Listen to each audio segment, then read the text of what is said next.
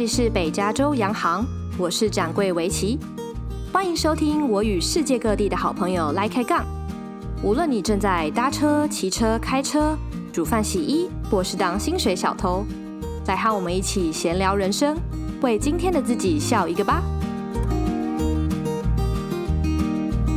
Hello，我是薇琪。Hello，我是凯西。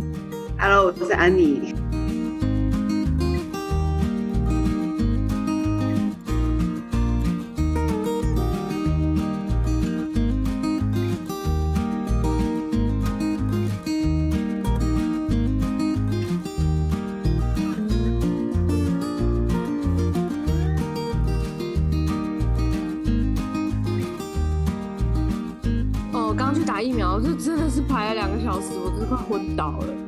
凯西去打了吗？你不是说你预约？那你打了？我打啦、啊。我我跟你说，纽约有一个 Javits Center，就是那种国际会议中心。嗯。然后在 COVID 的时候，他们就把它转成那个紧急医疗中心。嗯。然后因为现在就是病患没有这么多了，所以他们又把它转成就是打疫苗中心。嗯然后他们最近释放出很多很多的名额，可以去那里打。然后我我们朋友就是都到那边，就是要约 appointment，都到那边去约，然后都可以约得到。可是我就不想，我就觉得那个这么多人，就是好，你就算约得到，可是那整个就是你要进入那整个规模，那整个阵仗状况，我就觉得蛮麻烦的。所以后来我是，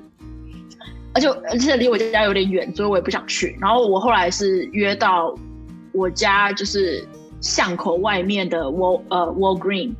呃，然后他们我觉得，嗯，他们就已经就还蛮有系统的，就是你一进去他就开始测体温啊，然后说几点几点来啊报到啊，然后我是大概五分，我是五分钟前，就是在我的 appointment 五分钟前到，但我还是等了大概快十分钟十五分钟，嗯。就是有有一点 backlog，但是其实也还好，就是、整整个整个流程来说还算是蛮顺利的。但是因为我去的是一间小间的药局嘛，你想如果你去那种 Javits Center 就是几千人的那种话，那可能会跟你一样，就是要等很久。对，我是去 Walgreen，但那间比较大。然后，因为其实我们是晚到，我们是约一点五分跟十五分，哎，跟十分吧。但是我们一个迟到一个小时才到，然后因为塞车。然后重点是，那怪你啊，那就不能怪他。那不是我问，又不是疫苗问题。不是不是，那既然这样，那我应该是晚，我就只要再等一个小时，应该就可以了吧？但是我等了两个小时，因为他就是现场去排啊。然后我觉得是他开放是五分钟就一个一个 slot，可是每个人进去常常不止五分钟哎、欸。对，我觉得是他要他要我填写病历什么什么的，那个那个比较花时间。但是我实际上进去进去那个那个房间，然后打不到五分钟。哦、呃，我是不算填病历，他这边的是你 check in 填完病历才去排队，然后不含填病历排队，我就排了两个小时。就 对，然后我就觉得每个人进去那一间，实际上在打的那一间，感觉不止五分钟哎，因为他进去之后，那个打帮你打的人还要写你的那个疫苗卡嘛，他们都写好了，超快的，那就是 Walgreens 这边超超没系统啊，就是还现场写。你打 Pfizer 吗？对，我打 Pfizer。我觉得他这个是在我进去打之前他就写好的哦，所以他就那个时候，所以他那时候给我就直接给我这个，然后还有什么所有那些什么哩哩啦啦的鬼之类的。哇，好有系统哦！那我看来是加州比较懒散。对呀，我们连疫苗都没收到，好吧？被拦截。什么？为什么？为什么被拦截？哦，那澳洲的疫苗好像是被意大利拦截，还反正就是在路上，然后大家说哦，你们又不严重，那我就拦截。都没有送到这里来。哦，我今天打啊，然后那个药应该是药师，他是帮反正帮我打的人，他是一个中国人哦。然后他就在那边碎念说什么，嗯、你们知道 Pfizer 跟一个 Biotech 公司合作开发疫苗，然后说什么这间 Biotech 公司又跟中国合作，所以中国的疫苗其实就跟 Pfizer 差不多好啊。大家为什么要说中国？然后就说，大家为什么要说中国疫苗有问题？那些死掉的人是他们本来就很多病，本来就会死啊。嗯，那那他自己有打吗？我，我不好意思呛他，我因为我还我那个时候还没打，我不敢呛他。他不要打给中国，他好像打错地方，直接跟你打进去。他等下打生理食盐水怎么办？但反正我觉得很好笑。哼，好，我想想看哦。好，我们今天还是直接进入主题好了。今天呢，我们又再度欢迎安妮跟凯西来上我们的节目。那今天我们主要访谈的对象会是凯西，那他是上一次呃有跟我们分享他在纽约的 dating life。呃，然后呢，在雪梨的安妮呢，今天就是算是我们的客座 host 来跟维琪一起主持，然后了解一下呃凯西今天想分享的心理理咨商主题。对，今天我们的主题也是心理咨商。那假设已经听过前面两集章鱼哥心理咨商呃分享的人呢，今天呢凯西会给带给我们完全不一样的角度。因为他有更丰富的经验，他有跟不同的呃心理咨商师合作过这样子。好，那我们今天先请凯西分享一下，当初为什么会想要一开始怎么会想要接触心理咨商？好了，就是你有什么特别想要解决的问题吗？或是你什么什么什么 moment，你突然觉得你应该要去找一下心理咨商师？其实我觉得在这之前，我要先提到，就是安妮跟我两个人的心灵导师亚瑟伍德。对，我希望就是我不要说太多太蠢的话，但是我希望 这就是这集可以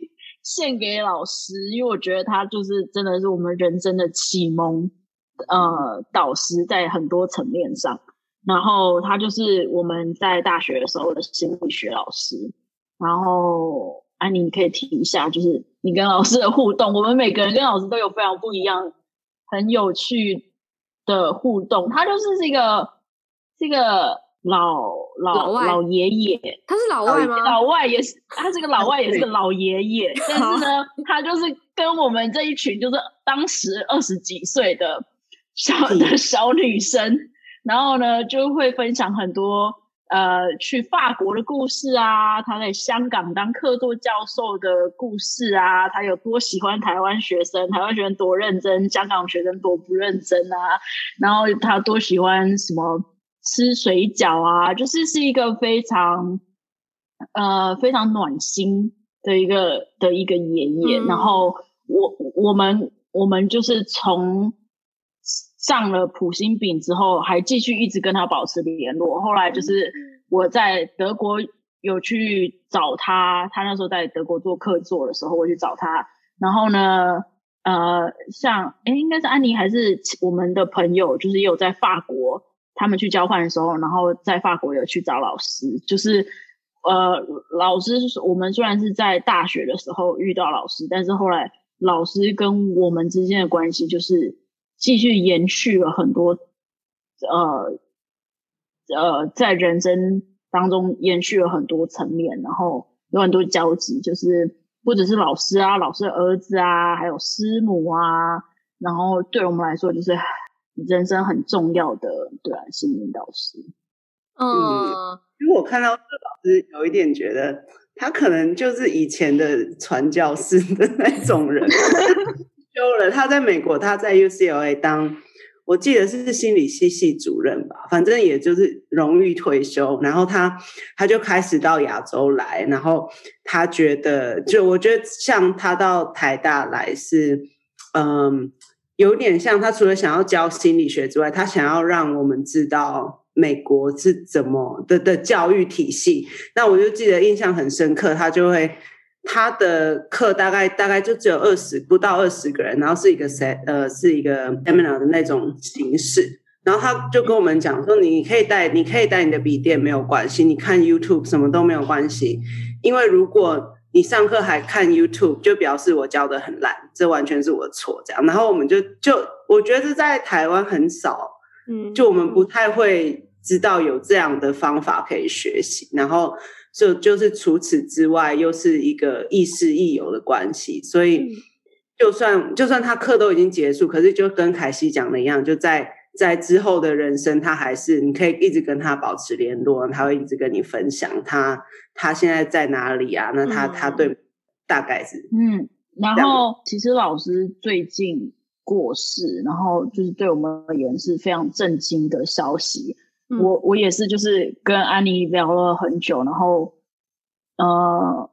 就是自己自己也痛哭，就是想到就是跟老师过去很多的互动，然后。想到以前啊，其实我当初为什么会学心理饼的原因，是因为我一直想要找英文授课的的课程，然后刚好老师就是又是美国人，然后又英文授课，我想要管他，不管是上什么，我就是去上这样子。然后后来我就我就又又嗯，就我开始会呃写信给老师，然后有点像是 把他当成帮我的。教练还是我的智商师，这样每天都不是每天，但是至少就是我那时候去英国去去爱丁堡，然后他就说哦，爱丁堡很好玩啊，然后你要记得分享什么什么事情啊，所以我就开始就是至少一个礼一个礼拜一次，就是写信给老师，然后老师就是都会回我，然后后来就是最近才才才开始回想这件事情，我就跟安妮讲说。啊，老师就是会不会觉得我很烦？就是他有这么多成千上万的学生，这么就是这么受到爱戴，然后我就一这个这个神经病一天到晚就是写信给他，跟他讲，跟他讲我的五四三。对啊，我虽然是笔友的关系，没对啊，他把人家当写英文的笔友。对，而且而且另外一件，我觉得。除了老师，就是我，我同意艾丽讲的，就是老师会觉得，呃，现在很多上课都是说什么哦，不要开手机啊什么，但是老师就觉得，如果如果我的课程不够吸引你的话，让你想要开手机的话，那是我自己的问题。还有另外一件事情就是，嗯、老师教导我们，就是老师第一次让我了解什么叫做 office hour，因为。在大学的时候，老师呃，其他科的老师都会说，哦，我们的 office hour 是礼拜二几点到几点这样子。然后我不知道啊，我就从来都没有去用过那些 office hour。然后老师那个时候还为了说要让我们引导，让我们进去他的办公室，他就放了那个他的那个 PowerPoint slide，他就说他就打他就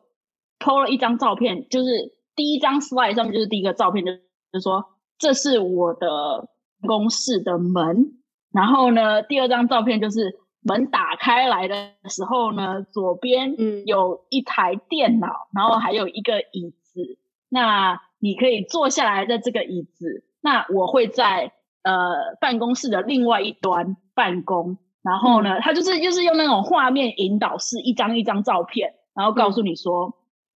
嗯，Office Hour 就是一个可以让你。进来用这台电脑，然后呢，去查一些心理学的资讯，或者是就是呃，我的反正就是在那段时间，我的办公室门就是敞开，为你就是打开，然后你随时想进来就进来，问我任何问题都没有关系。然后那一次就是呃，我觉得很多亚洲学生、台湾学生就是对老师可能就是都是有一种敬畏的心态，嗯，然后都觉得说哦，老师的办公室的门啊，就是。呃，非常的呃恐怖！你要进去，一定是要找什么事情，然后很严重问题。对对对，一定是，对对对对对对对。然后你一定要不然就是你一定要是那种呃书卷模范生，才有才有才有那个 权利，才有这个对，才有资格进去问老师问题。要不然其他人问的问题都是白痴问题这样子。然后，所以老师那个时候呃。就开始打开了很多学生的心房，然后大家就越来越愿意，就是下课去问老师问题啊，然后去跟他讲一些，就是我们呀，就是我们一些一些五四三啊，然后我跟他聊很多事情，所以，嗯，对，我觉得老师在我的人生当中，就是是一个影响蛮大的心灵良师这样子，所以这也算是。呃，其中一个契机吧，因为其实你呃，你就是已经接触过这一类的事情，然后对这样的东西比较有概念，然后如果说觉得自己有更有兴趣或更有需要的时候，才会去想到说，哦，可能我可以试试看心理咨商，因为很多人是没有想到说我可以去的嘛，就像那个我的来宾章鱼哥，他也是看到哦朋友这样子，他才想说，那我也试试看。嗯，其实我。刚刚提到老师可能应该算是就是启发，就是理解到说，原来譬如说你跟别人有纷争啊，或者是你跟别人处不来啊，有时候都觉得说这好像是很感性的问题，但是其实你可以、哦、其实是有理论根据啊，其实是有一些就是派系啊，其实是有一些那个呃、嗯、一些一些脉络。脉络模式啊，可以可以去去归类的。然后我觉得我不知道，我可能是学商的，所以一直都觉得说，如果可以找到一个一个模式的话，会会让我觉得说，哦，原来一切都是可有脉络可以去依循的，不是这么的呃无理的。那但是最直接的心理咨商的契机，其实是。那时候在在纽约念书的时候，嗯，然后因为学校有非常非常多的国际学生，反正在纽约念书就是其实还蛮竞争的一个环境下，嗯，然后所以学校其实他们的心理咨商中心就是有在打广告，他们就是会寄信啊，然后告诉大家说，哦，学校有这样子的服务，你们如果有需要的话，可以来可以来咨商，然后尤其是很多国际学生。来到纽约的时候，面临的问题就是你升学压力大，然后或者是你水土不服嘛，然后就是呃要适应美国环境啊什么的，所以其实那个心理咨商的需求非常非常大，嗯，然后也有很多学生因为没有办法负荷那样子的压力，很多人是可能会辍学啊，没有办法继续下去啊，然后或者是甚至还有更严重的就是。可能会会会自残啊，或者是嗯自杀那那些问题，所以其实学校就是花蛮多的心力在在在倡导这件事情。然后那时候就是我有去一个一个 workshop，然后他们就是还蛮小的 workshop，然后他就跟我们讲说哦，学校有这些东西啊，所以那个时候就是对我来说就是算是播种，然后让我理解说哦，原来。有有这样的资源，而且我们的付了很多很多的保险，就是学学校保险真的超级贵。然后在美国的智商啊，嗯，上一集章鱼哥有提到说，就是在台湾的智商大概就是千把块这样子嘛。那其实在美国智商的话，基很很基本两百块美金起跳，呃，一个小时两百块。然后当然，但是当然也有比较便宜的，就是。我可以可以再分享一些比较便宜的的的方式去咨商，但是呃，平均来说的话是至少一百五十块到五百块，或者是八百块的都有哦，所以就是四千块到两万两万五一个小时 都有。这是保险给付之前、嗯、对吧？对，保险就是原原就是原价，嗯嗯嗯，原价，但是。嗯，对，美国的保险制度比较复杂，所以我们可以，我们可以最后再聊一下。凯西教你如，就是在美国人，他教你如何可以 预约到稍微比较能够负担的价格，请到心理咨商师。好，这个我们安排在这个节目的后半段。嗯、哦，后所以后来我就是了解到哦，学校有这个资源，然后再加上说哦，我缴了这么多的。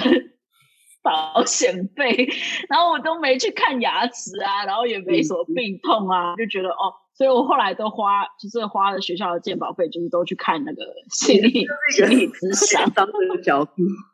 就是一个大神要买菜的概念。就我我有苦胖，我怎么会不用呢？这样钱都、欸。可是我们以前缴了，真的，我们以前缴了保险，真的缴很多哎、欸。嗯、呃，所以我后来那时候的。契机就是应该就是水土不服嘛，然后有有升学跟就业压力，然后再来就是嗯有异国恋情的困扰，然后所以我觉得反正就是一堆，然后呃去呃我觉得很很有趣的是，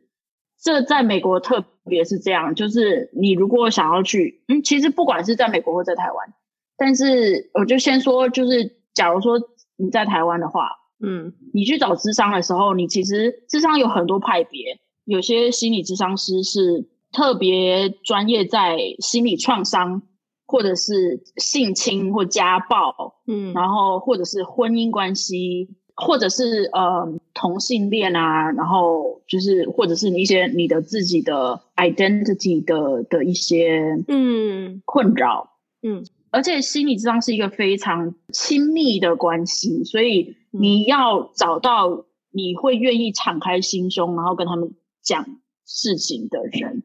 所以，呃，一开始就是可以去尝试说，首先就是如果你有一个，你确定有心理某一种心理层面的创伤，你想要去解决或想要去疗伤的话，譬如说有家暴问题的话，那你可能去找就是家暴专业的智商师的话，那他们就是会有很多这相关的经验可以可以帮你解决。所以那就是一般普遍，不管是在美国或者在台湾。那如果在美国的话，嗯就又有很多种族的问题，嗯，所以那就是看说，如果你是新移民的话，那你可能要找，就是有些智商师是对跟呃，可能了解移民或者是了解就是少数弱势族群，呃，譬如说女性啊，或者是亚洲人啊，或者是呃非裔美国人啊。就是嗯，所遇到的问题可能是，呃，比较能够解决你呃，能够设身处地的感受到你的问题，或者是他比较有自己的经验可以 related 这样子。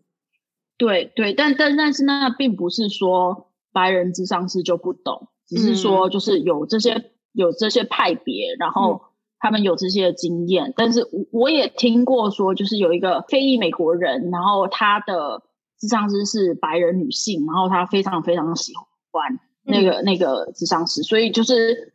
也不是说哦，因为我是台湾人，所以我一定要找一个亚裔的美国咨商师，他才可以懂我的。就是真的就是你要先了解说，咨商师每个人都有每个人的专业，但是不是说。每一个人都能够解决你的问题，或是你你也不一定能够完全的敞开心胸去去聊你的你的心理过程。然后我觉得这对我来说尤其重要，是我一开始没有没有注意到这个问题。我一开始的时候，我就打电话去给学校的智商中心，他就问我说：“哦，那你要找什么？”我就说：“我想要聊，就是嗯、呃，移民啊。”然后跟聊就是异国恋情啊，就是有类似，就是有跟多元文化，嗯嗯，文化适应的的的心理智商师。所以我后来那时候就是找到我的第一个智商师，嗯，然后我的第一个咨商师他是 Puerto Rican 波多黎各人，对，我想说，哎要怎么翻译？对，他是波多黎各人，然后所以。他是他的第一语言是西班牙文，但是就是，但他他也是美国人嘛，然后嗯，呃，刚开始的时候他非常的非常的不多话，嗯，然后他就是要我开始要我开始讲啊，然后讲讲我的背景啊，为什么我来这边啊，所以通通常的第一个第一堂智商课程很多都是就是让你一直讲，然后他听嘛。嗯，那我后来发觉，我刚开始的时候觉得，哦，其实我今天才刚刚结束智商，然后我有跟他讲到说，我刚开始遇到他的时候，我觉得就是每一次就是四十五分钟，然后呢，时间一到，他就马上说好，就是那我们下次继续，然后非常非常的刻板，然后他从来不讲他，从来不分享他自己的。的的生活或者他的经验什么的，嗯，然后这跟我后来几个咨商是非常不一样。但是一刚开始的时候，我就觉得还蛮有距离的，就是我跟你掏心掏肺，然后你你什么都不跟我讲，然后然后四十五分钟之后就赶我走，然后呃后来他其实是在学校做他的一年的实习，然后所以他一年实习之后呢，他就是离开毕业嘛，然后自己去外面，嗯、开开诊所，然后所以那时候呢，他要走的时候，我就很难过啊，我就说，我就写信给他，我就说，哦，那我我想要跟你就是道别啊，想要跟你说再见啊什么的，然后他就他就是就是都不要这样子，所以我就觉得很难过。可是可是后来后来我非常感谢，就是他把那个呃，他他今天跟我讲，他说就是，嗯，他说其实这就是应该要这样。等等等，所以所以就是这个是因为你说你经历过很多咨商师，所以这个第一位后来是成为你现在都还在联络的咨商师，对吗？他是我的第一位智商师，然后后来中间换了三位，后来我又再找到他，所以我现在就是又继续跟他共、嗯、一起继续一起跟他合作。嗯，那他就跟我说，就是其实有受过专业训练的智商师呢，就是会很很遵守那个那个 frame。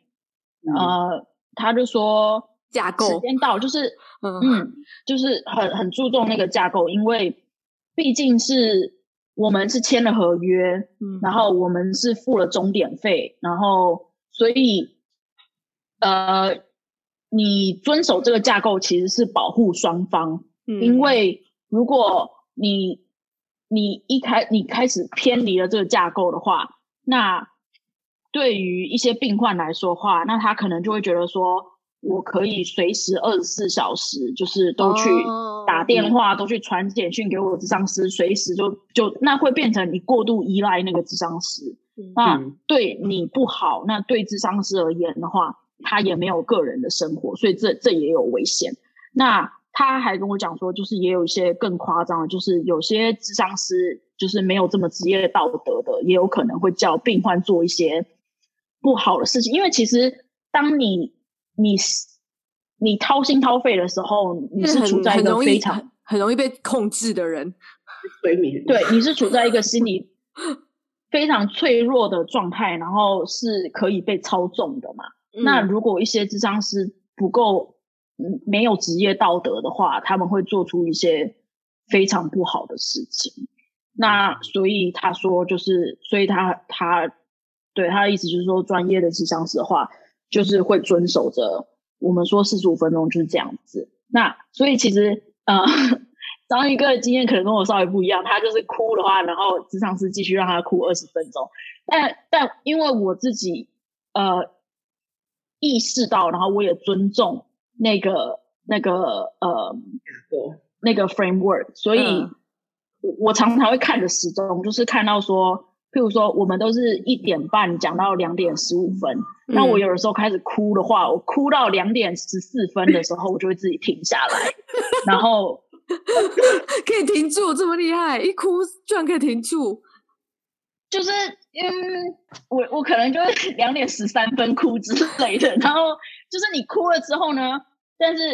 但是我我就会知道要收回来，就是也许我的情绪还是还还处在非常激昂的状态下。但我知道说，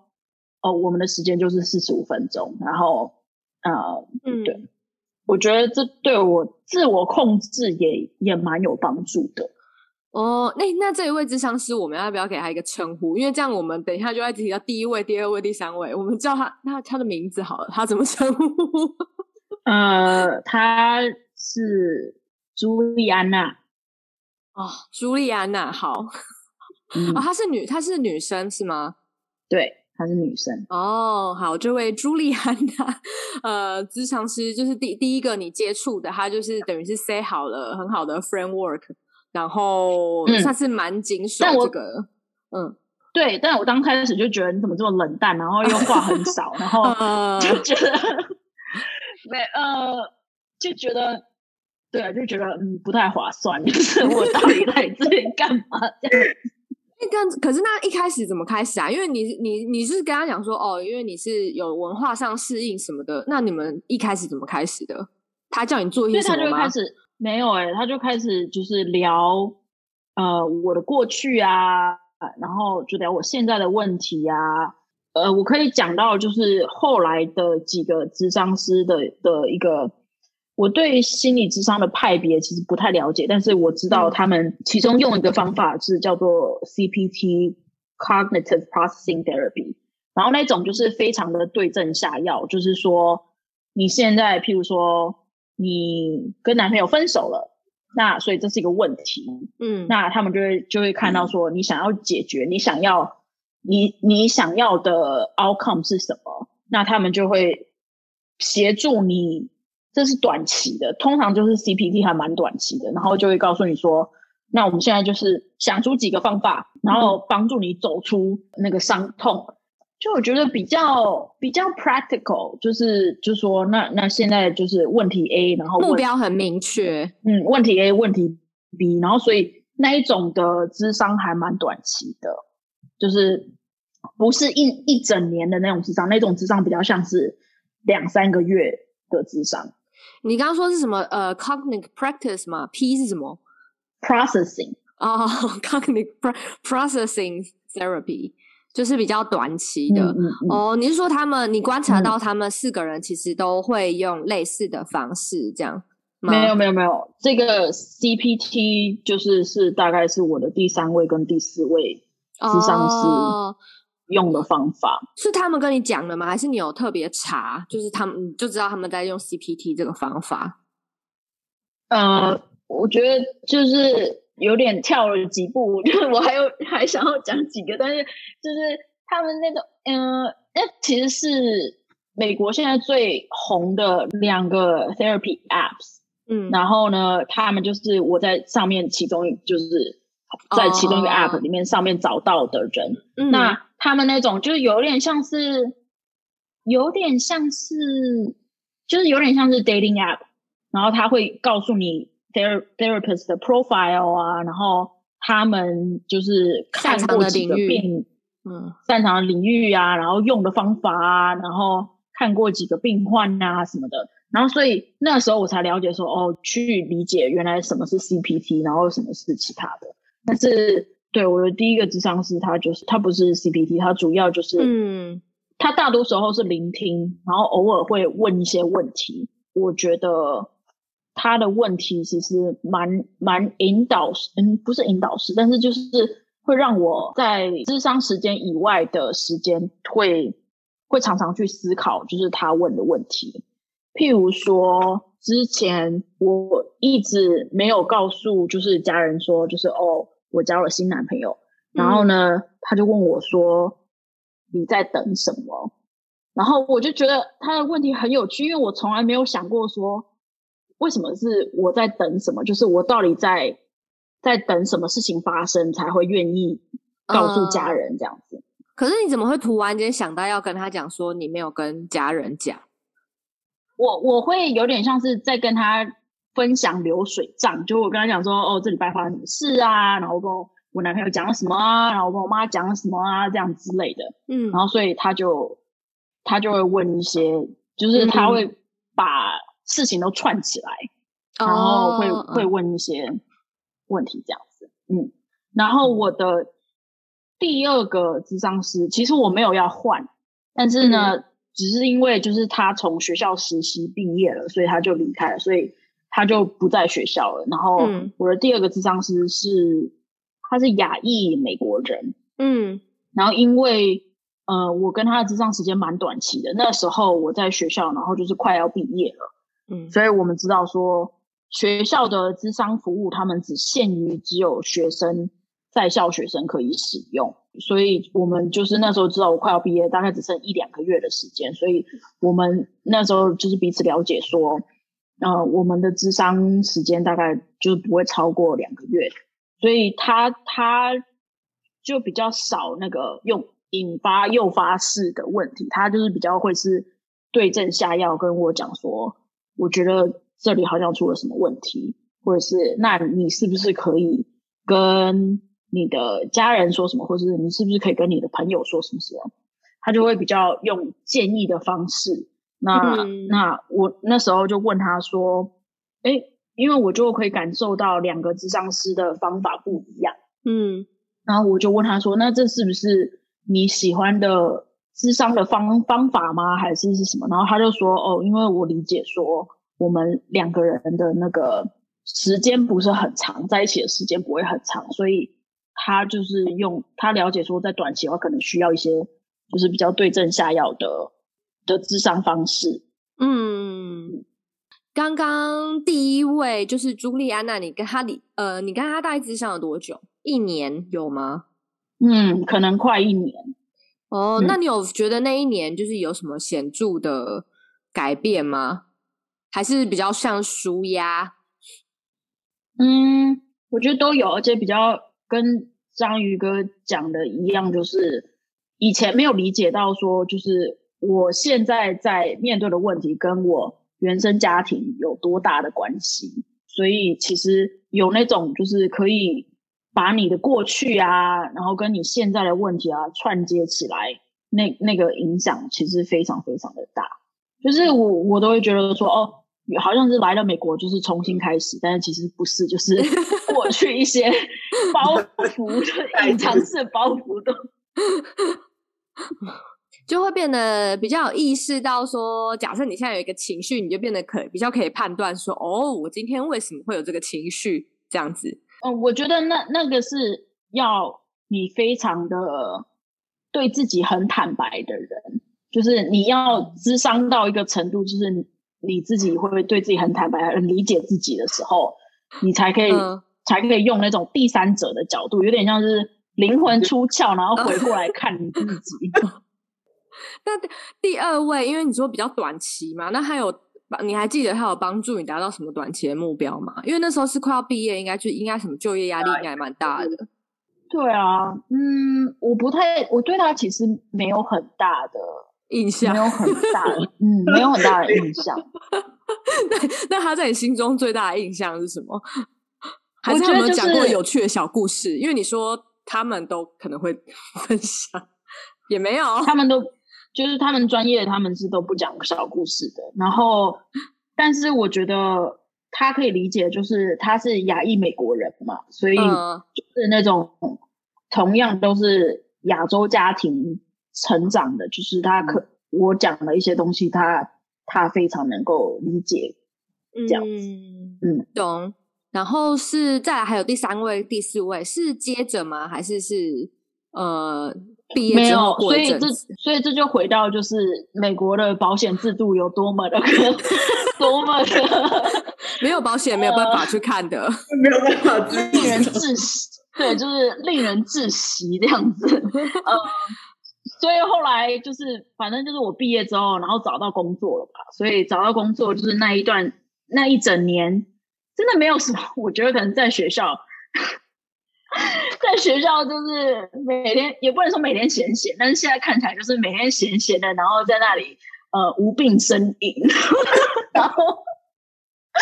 觉得自己就是缴了保险费，那就没事 没事就用一下，没事就用。没事去诉个苦，然后所以，呃，毕业之后就是就业那一整年，就是就是花很大部分的时间，就投入在工作啊，然后就是希望自己拿到工作签啊，就是所以所以就是全部都投入在工作，然后所以再再加上又又没保险，所以 就买了保险。哦，你是说因为工作的保险没有 cover 这个部分？是吗？就那个时候，啊、工作几乎、哦、对，那时候工作就没保险。那保险就是几乎是你若你若断了腿的话，就是你你去医院，他们还是要叫你自付的那种保险，非常非常的。我知道，我那个时候，我那时候呃，我在德州念书嘛，然后我暑假实习的时候在加州。那我加州在暑假的时候，我就发生一些状况。但是就不敢去看医生，你就想说完蛋了，那个德州的保险是不是没有 cover 这边费用，就不敢去看，然后我就撑到九月份，然后回去德州 才去看，才去看病。就觉得哦，还好没死哎，就是 就这种感觉，那也太危险了吧！现在听起来也觉得心惊胆战。你怎么可以撑那么久？没有没有，就是因为自己觉得说应该不是什么严重的病吧，就这种感觉。然后当当然回到德州，我就花了一整个学期。我记得，对。因为我记得好像不是小病哦，我记得好像不是什么感冒打喷嚏的病哦，不是不是。然后反正后来我回德州也是大用特用保险，我什么都看了，看了四个月吧。对，就是哦这一科再去那一科检查，再去那一科，反正就是在那个把我们 Austin 所有的医学中心我都去看过一轮的，这样。对，用的很彻底，有缴钱就是要用。啊，对啊。那那所以后来就是因为，呃，对啊，那一年工作就是心里都只想着签证，然后其他就是什么都没想，所以就觉得啊，签证去找心理医师也没屁用，所以 签签证还不如去拜关公比较有 用一点。这是真的，我觉得所有在海在海外打拼的台劳们应该都是同一个想法。就我都不管他，我现在就是只要先确定我的签证。嗯，等下、啊、这点这点安妮应该有很深的体悟吧？安妮现在安妮现在已经上岸了。对，但是呀，I've been there，对，我了解。就是你上岸了，你才会开始思考说，哦，我的工作，澳洲人怎么会这样子？你没上岸之前绝对不会想，想说我要把老板 fire 这样，就你才会有这种心情。对，在那之前就想说，好啦，那个老板在无理取闹，就先忍容忍他一阵子。没错。对，好，好，回归到你说哦，第一年就是忙于工作跟签证，就是叫我觉得没有想到这件事。然后后来就第二年，然后就 COVID 吗？嗯，就开始了。所以第二年就是拿到签证了吧？嗯，然后拿到签证就觉得说，哦，好像就是拿到签证之后就觉得稍微心安一点，那就可以开始思考说，嗯，其实我那时候就是我之前就是一直都还想着说我想要再回去。看心理智商，然后那个时候就觉得说，哦，而且那个时候又跟呃当时的男朋友分手，嗯，然后就觉得说，嗯，那我想要了解一下，就是我到底我想要了解，就是在感情关系上，我到底想要的是什么？然后我觉得我想要找一个人来想想要找一个智商师，专业智商师，因为我觉得你可以跟。朋友讲五四三，但是，呃，心理智商的好处是，他可以用很专业的角度和第三，就是第三者的一个角度，然后帮你，帮你剖析嘛。因为朋友，你的好朋友的话，可能会一起帮你骂前男友，然后或者是就你可以，你可以有那些心理的舒压，但是你不一定真的可以理解到，就是你的问题根源到底在哪里。嗯。然后心理智商师就比较能够这样子，然后又又碍于就是没有保险嘛，所以 那时候那时候就是我其实有去问几个就是心理咨商师，然后每一个都是什么两百块啊，一小时两百块啊，就是台币六千块这样子，就是真的太贵不能负荷。然后而且还有另外一个问题是，咨商师他们希望你每个礼拜都去咨商，就是他不喜欢那种就是哦。去急诊室有事才来，没事就是那个，因为他你这样就没有好好建立就是医病的那个关系嘛，嗯，所以他们希望你至少每个礼拜都来。那每个礼拜，然后每个礼拜两百块，哎、欸，那其实开销非常非常的大。嗯，这样子等于一个月就要快要啊，我不知道纽约房租应该是蛮贵，应该就要一半的房一个月一半的房租了吧？嗯，对啊，贵。对啊，嗯，所以后来我就找到 therapy apps，在美国两个很红的，一个是 Talkspace，然后另外一个是 BetterHelp。那 Talkspace 它的广告打到，就是它的第一个代言人是那个 Michael Phelps，他是谁？奥运奥运游泳选手啊，美国奥运游泳的，嗯，就那个金牌得了很多金牌的那个。哦哦哦哦哦。想起来了，嗯，然后呢，他还打了一个广告，就是他是在一个那个呃水都收干的游泳池，然后一个人就是拿着板凳坐在那边，很会哎，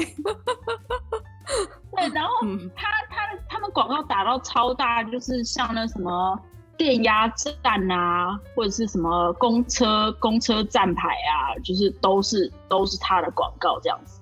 嗯，然后所以后来。我那时候就看，就觉得说，哎、欸，嗯，这感觉是一个比较负担得起的一个一个道一个方式。嗯，呃，那时候好像就是就是我在犹豫说，就是到底要选 Talkspace 还是 BetterHelp 啊？嗯，然后我觉得就很像是现在的那些 apps 跟 SaaS company，他们就是前面的 discount 都打很凶，都是要让都是要先找到。嗯，要让人上钩，然后要找到用户嘛，然后要冲那个 user user numbers，所以他们前面就是 discount 打很多，然后后来我选择的是 Talkspace，就是因为我觉得 user interface 看起来就是比较好用，然后比较舒服这样子。嗯，那我那时候决定要找咨商师的时候，他其实也是有一个呃，就是像是前面的，他们就会问你说你想要男性，你想要女性，你想要什么这样子。嗯，然后那整个选择的过程其实不是非常的。有温度、哦、是很公式化这样吗？嗯，也不是，就是它不是非常的 sophisticated，就是其实你也没有多少个选择可以选这样。哦，就是他要、嗯、他要你填的资料也没很多这种感觉，然后没有，就顶多说你要，嗯，他就问说你要男性还是你要女性？嗯嗯嗯，呃，然后甚至连种族都没有问。哦，嗯，然后嗯，所以他就是选择哦，男性、女性。然后呢，你你可以很短短暂的跟一个人，就是那个配对的心理辅导员说，哦，我想要找什么样什么样的人，然后他只能够尽量的帮你去配对，但是我觉得那个配对过程当中，就是基本上是你跟他说你要女性，然后你出现的那个 result page 就全部都只有女性，然后你如果说是男性的话，出现的 result page 就全部都是男性。呃，我听到我有一个朋友，她是女生，然后她是南非人，那他找的咨商师是一个非裔美国人，然后是年纪非常大的一个男性，那他就觉得说，他可能有一些父亲情节想要去解决，然后所以他就是与其找一个女性咨商师，他想要找一个男性咨商师，然后可以帮他。嗯，可以给他不同的观点，然后可以帮他解决那些他他想要的问题。所以他那时候就是有点启发了我，因为我就觉得说，呃，一直都找女性智商师，就是感觉不错，就是他们可以理解我在讲什么。然后尤其是亚裔女性的话，就是大概完全都理解我在讲什么。可是我我很怕说，就是会有。我们双方都会有盲点，因为如果我们都是亚裔的话，那可能就觉得说，原来事情就是这样子啊，反正就是你成长环境就是这样啊，一些价值观就是这样子啊。嗯，其实我那时候还蛮对于那个找一个跟你背景完全相反的人，我其实那时候还蛮感兴趣的。嗯，所以后来你在那个 App 上面，你后来是第一呃第三位，就是找一个男性吗？对啊，对啊，所以后来找到的是一个。我当时想要找一个就是美国白人男性智商师，嗯，我就觉得嗯，这可能跟我就是非常非常不一样，嗯，然后结果后来呢，嗯，因为其实你没有办法跟智商师聊，就是你只能够看看他们的 profile，嗯，然后你就是选他之后呢，你们开始就会进入一个类似像聊天室的的一个页面，嗯。嗯。然后我后来才知道说，哦，就是其实他不是白人，他是古巴难民。哎哎，对，他是古巴政治政治难民，就是像那个就是 Ted Cruz 一样。你们德州的，我们德州的参议员 Ted Cruz，因为他，你知道他是共和党，他就是超赌烂那个共产党的，因为他们他以前就是他们家族就是是古巴难民。他是他是哦，他是哦，我都不知道。对啊，他不，他是超偏激的，就是对我们就像 Ted Cruz 一样。好，继继续继续。对，所以其实他就对他就是古巴难民，然后后来就是受到美国庇护啊，然后就是来来美国发展这样子。但是为什么我会知道这些事情？其实我觉得这就是也代表他不专业嘛，因为他告诉我太多。他自己的事，就是我我不知道的事情。他以为在在交友，是不是？但你们是那个吗？那是你说进入一个聊天室，所以是 text，就是简呃讯息的，还没有到视讯。嗯，所以那些 app 他们就是有不同的不同的 pricing tiers 嘛。嗯，然后最低最低的那个价位的，你买到的服务好像就是你可以传简讯。然后像这些 app，他们最主要主打就是你二十四小时，你随时想要传讯息给给智商师都可以。然后呢，他们会在一定的时间回复你。那个 app 它还要求智商师，就是当你当病患就是你打完，呃，你打完一个段落，然后你可以按下一个按钮，然后就说，就是我已经讲完我想要讲的话了，然后我现在想要请我的智商师回复，智商师要在我记得好像是十二小时内回复，也要 太严格了吧？连连 Bumble 都都可以。二十四小时哎、欸，这太严格了，太严格了吧？十二小时哎、欸，不是那个，如果什么律师那种，他都说三个 business day，十二小时，压力好大。所以其实就是我们我们可以等一下提到，就是就是后来看到这些 app 上面的问题，但是他当时就是主打说。你随时三更半夜想传讯息没问题，就是你你传讯息之后呢，然后你你按了那个按钮之后呢，你的智商是会十二小时之内回复。因为你是病患或是你是使用者，你当时就是看到这些好行销 的对这些宣传这些那些保证嘛，那我就觉得说哦，既然是这样的话，他们说十二小时内回复，那我就是会期待十二小时内回复。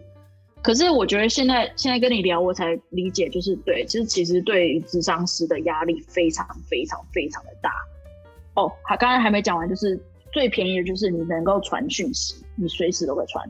然后呢，比较进阶的价位就是你可以一个礼拜，就是除了传讯之外，你还有一个礼拜三十分钟的视讯时间。哦。所以那个大部分最便宜的是、是、是是简讯，会不会那是工读生或者机器人在回你啊？十二小时他就 随便丢。没有没有没有，上 上面的智商师，上面的智商师全部都是呃有有 license 的，嗯，只是智商的派系又很多嘛，那所以就是你看他又是什么样的 license，就是有人是心理学博士。然后也有人就是只是就是 anything in between 这样子，嗯，对啊，哦对，所以我一刚开始本来是抱着说，嗯，我想要聊感情，我想要更了解，就是我在感情上需要什么。然后后来呢，就是就 COVID 啦，然后就 lockdown，然后就很多很多事情，所以其实没有讲到我想要讲，就是我想要解决的问题。然后反而后来就是一连串又延伸出。莫名其妙一大堆，你说像种族议题这种吗？对啊，就是对一堆莫名其妙的东西就出现了这样子，然后所以，但是我觉得这就回到说，哦，首先他就是会开始讲一些他自己的事情啊，然后或者是有一次我在跟他聊的时候，他就说超怪。他就说：“哦，对啊，就是我上礼拜跟我老婆在看电视的时候，我们看到小贾斯汀，就是 Justin Bieber 啊，然后呢，他在开演唱会的时候，然后我想，哇，他这他应该觉得你很好聊吧？对啊，他也想，他是不是把你当智商师？然后我想说，你到底是要，你是到底是要带我去哪里？你讲，你提到 他想要带你。”他想带你去小贾斯汀的演唱会，演唱会。对，然后或者是他就后来就是又会讲一些什么，呃，他就说，哦，就像譬如他，我在跟他讲说，呃，可能台湾人啊，或者是亚洲的教育啊，什么什么的，他就会突然就会说，哦。我从来没有想到这个，谢谢你跟我讲。我有一个病患啊，他就是也是台湾人啊。然后，哎、欸，他这样很不专业，他怎么可以讲另外？好好扯哦。对啊，对。然后呢？应该他他付钱给你吧？后来我就有点，我就有点不高兴。但是因为我觉得要换智商师是一件很累的事情，就是很耗心耗力，因为。你你要重新再把你的过去，就是全部又再重新再告诉另外一个人，所以没有人喜欢换智商师。嗯，嗯，但是但是我我会换了这么多，其实就是对啊，因为在学校就是又回到保险，就是因为保险，所以不得不换。嗯。对啊，对啊，然后所以呃，Talkspace 他也很，他们还会上面写部落格啊，然后还是说就是一直在宣导说。online 的 therapy 啊，跟 in person therapy 有什么不一样啊？然后他们都会讲说，嗯，你不要害怕跟你的智商师沟通啊，你们两个要找到一个对的模式啊。如果你喜欢这样子的话，或者你不喜欢什么的话，你就是要很主动的去跟你的智商师说啊，然后你们就可以找到一个比较好的好的方式合作模式，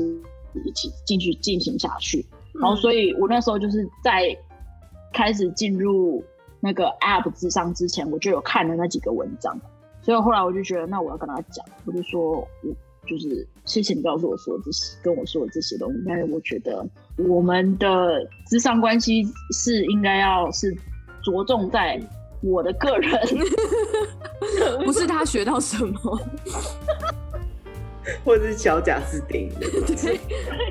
那 那那从那从他身上你有获得什么吗？就是他有他有为你支撑什么吗？有哎、欸，没有，其实还是呃，而且哦还更扯的，他还讲到说什么，我们就讲到我的签证啊，然后他就开始讲到川普啊，然后他就说哦。